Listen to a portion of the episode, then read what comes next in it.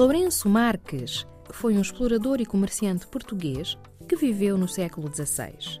Juntamente com António Caldeira, comandou expedições na costa de Moçambique e chegou a diversos rios, incluindo ao rio Maputo e à sua baía, chamada então de Lagoa. Lourenço Marques instalou-se na Baía de Maputo, ou Delagoa Bay, onde se dedicou ao comércio do marfim. A povoação, depois cidade, que aí surgiu, adquiriu seu nome até à independência de Moçambique. Lourenço Marques faleceu em data incerta.